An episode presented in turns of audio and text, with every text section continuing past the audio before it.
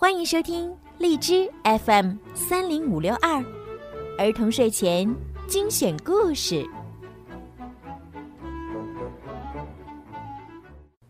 少出门，戴口罩，勤洗手，多通风。武汉加油，中国加油！亲爱的小朋友们、大朋友们，你们好，我是小鱼姐姐。今天的故事呢，要送给郑州市中科院附属锦鹏幼儿园的王初见宝宝。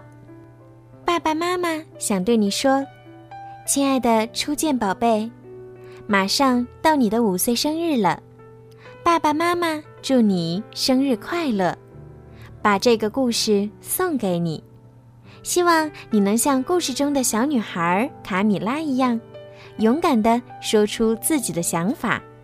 不要过于追求别人的认同，做真实的自己，愉快自在的成长。今天呢，小鱼姐姐要给你讲一个非常好听的故事，让我们一起来收听吧。糟糕，身上长条纹了。卡米拉·克利姆很喜欢青豆，可是他从来不吃青豆。他所有的朋友都讨厌青豆。他也想和大家一样。卡米拉总是很担心大家怎么看他。今天，他比平常更焦虑。这是开学的第一天，他不能决定自己该穿什么衣服去学校。他得让更多人对他印象深刻。他试了四十二套衣服。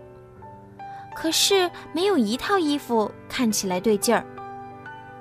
他穿上一件漂亮的红色洋装，看了看镜中的自己，突然尖叫起来。克里姆太太冲进房间，也尖叫起来。“哦，我的天哪！你全身都是条纹。”他说的没错。卡米拉从头到脚都是条纹，看起来好像一道彩虹。妈妈摸了一下卡米拉的额头。“你还好吗？”她问道。“我很好呀。”卡米拉回答。“可是看看我变成什么样子了。”“你现在就赶快上床休息。”妈妈告诉他。今天，别去上学了。卡米拉松了一口气，她不想错过开学第一天的日子。可是她很担心别的小孩会怎么说她。她也不知道身上都是这种疯狂的条纹，要搭配什么衣服才好。那天下午，含糊医生来给卡米拉做检查。真的很奇怪。他大声宣布：“我从来没有见过任何人得这样的病。你有没有咳嗽、打喷嚏、流鼻涕、酸痛、疼痛、发冷发热、头昏嗜睡、喘不过气来，或是无法控制的抽搐症状呢？”没有，卡米拉告诉他：“我觉得很好。”那好吧。含糊医生说：“他转向克里姆太太。我找不出任何理由让他明天不去上学。这里有些药膏，应该可以帮他在几天内消除这些条纹。如果涂上这些药膏还是没效的话，你知道在哪里能找到我。”然后，他就离开了。第二天的情况简直是场大灾难。学校里的每一个人都嘲笑卡米拉，他们叫她“卡米拉牌蜡笔”，还有“棒棒糖狂欢夜”。她尽可能表现的一切正常，可是当全班同学一起宣誓时，她身上的条纹竟变成了红色、白色和蓝色的，而且。还冒出好多星星。其他小孩觉得，卡米拉身上发生的事儿棒极了。一个小孩大喊：“绣一些紫色圆点给我们看吧！”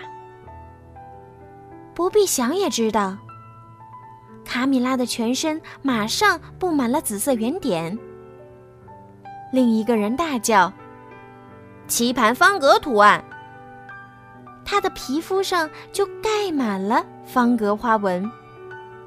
没过多久，每个人都叫出不同的形状和颜色。可怜的卡米拉身上的图案变换的速度，比你用遥控器换台还要快。那天晚上，学校的校长伤害先生打电话到家里。我很抱歉，克里姆太太，我要请你让卡米拉待在家，暂时别来上学。他让其他同学很分心。我也一直接到其他家长打来的电话。他们很担心那些条纹会传染。卡米拉觉得很不好意思，她简直不敢相信，两天前每个人都还很喜欢她，可现在却没有一个人想跟她待在同一个房间里。她爸爸试着安慰他：“宝贝儿，我可以帮你准备些你需要的东西吗？”他问道。“不用了。”谢谢你，卡米拉叹气道：“其实他真正想要的是一盘好吃的青豆。可是他今天已经被嘲笑的够多了。”嗯，好的，是的，我知道了。当克里姆太太第二天打电话过去时，含糊一声喃喃自语地说：“我想。”最好带几位专科医生到你们家，我们马上就到。大约一小时后，含糊医生和四个穿着白大褂的人一起抵达。他向克里姆一家介绍他们。这几位是眼花医生、卡尤医生、蟋蟀医生，还有羊医生。接着，这些专科医生就开始在卡米拉身上工作了。卡米拉被他们又捏又戳又拍打又测试的，实在很不舒服。嗯，不是腮腺炎。眼花医生下了结论。也不是麻疹。卡尤医生说。绝对不是水痘。蟋蟀医生加入。也不像是晒伤。杨医生说。试试这些吧，专科医生们说。他们每个人都交给他一罐不同颜色的药丸儿。上床睡觉前，每种药丸吃一粒。眼花医生说。接着，他们就依次走出前门，含糊医生走在最后。那天晚上，卡米拉吃了药，结果。糟透了。第二天早上醒来时，他的确感觉不太一样。可是当他穿好衣服时，却觉得衣服穿起来不太合身。他照了照镜子，结果在镜子里回看到的是一颗印着他的脸的巨无霸彩色胶囊。克里姆太太一打电话，含糊医生就立刻赶到。可是这一次，他带来的不是专科医生，而是专家。葫芦博士和西瓜先生拥有全国最聪明的科学头脑。跟上回一样，卡米拉被又戳又刺，又看又听。专家们记下许多数据。然后就靠在一起窃窃私语。葫芦博士终于开口了：“可能是由病毒引起的。”他很权威的宣布。突然，毛茸茸的小病毒球就出现在卡米拉的全身，或者也可能是某种形状的细菌。西瓜先生说。卡米拉身上又跳出弯弯曲曲的细菌小尾巴，也有可能是一种真菌。葫芦博士补充：“卡米拉身上立刻盖满了不同颜色的真菌斑块。”专家们看看卡米拉，又看看对方。我们需要回到实验室检验这些数据。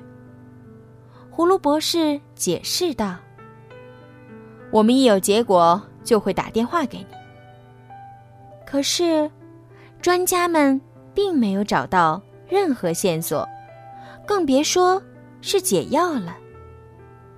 这时候。电视新闻媒体已经找到卡米拉了，每个频道的记者都聚集在他家门外，报道不可思议的变色龙小孩的奇怪案例。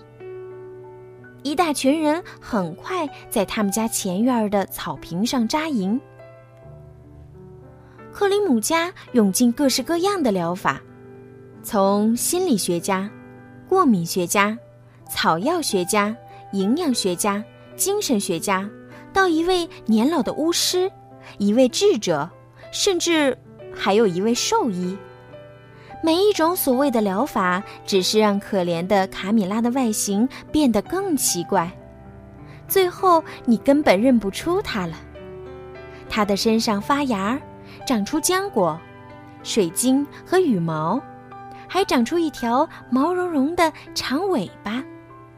可是，没有任何一种方法有效。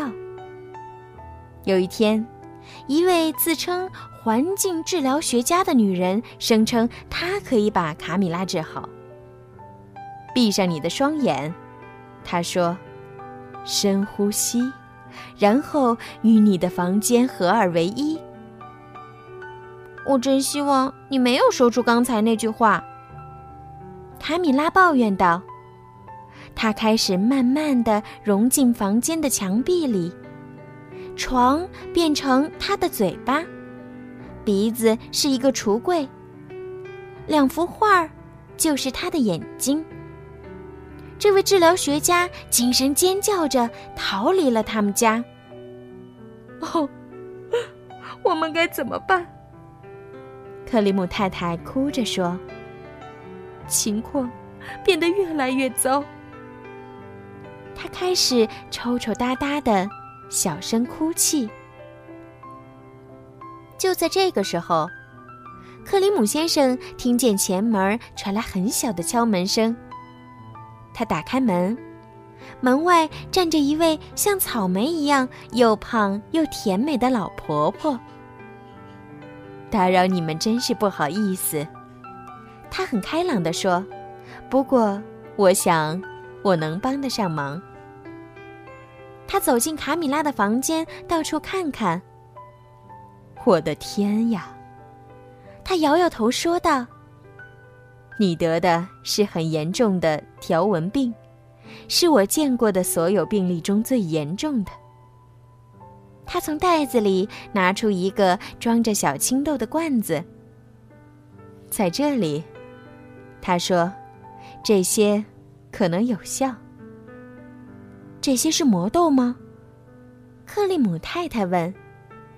哦，我的老天，当然不是。慈祥的老婆婆回答：“没有那样的东西，这些只是一般的青豆。我知道你想吃一些，对吧？”他问卡米拉。比起其他任何东西，卡米拉真的很想吃一大盘堆得满满的青豆。可是，他还是不敢承认。嗯，好恶心哟，他说：“没有人喜欢吃青豆，尤其是我。”哦，亲爱的，老婆婆伤心地说：“我错看你了。”她把罐子放回包包，往门口走去。卡米拉看着老婆婆走开，那些青豆一定很好吃。和他这段时间的经历相比，为了吃青豆被笑，实在没什么。他终于忍不住了。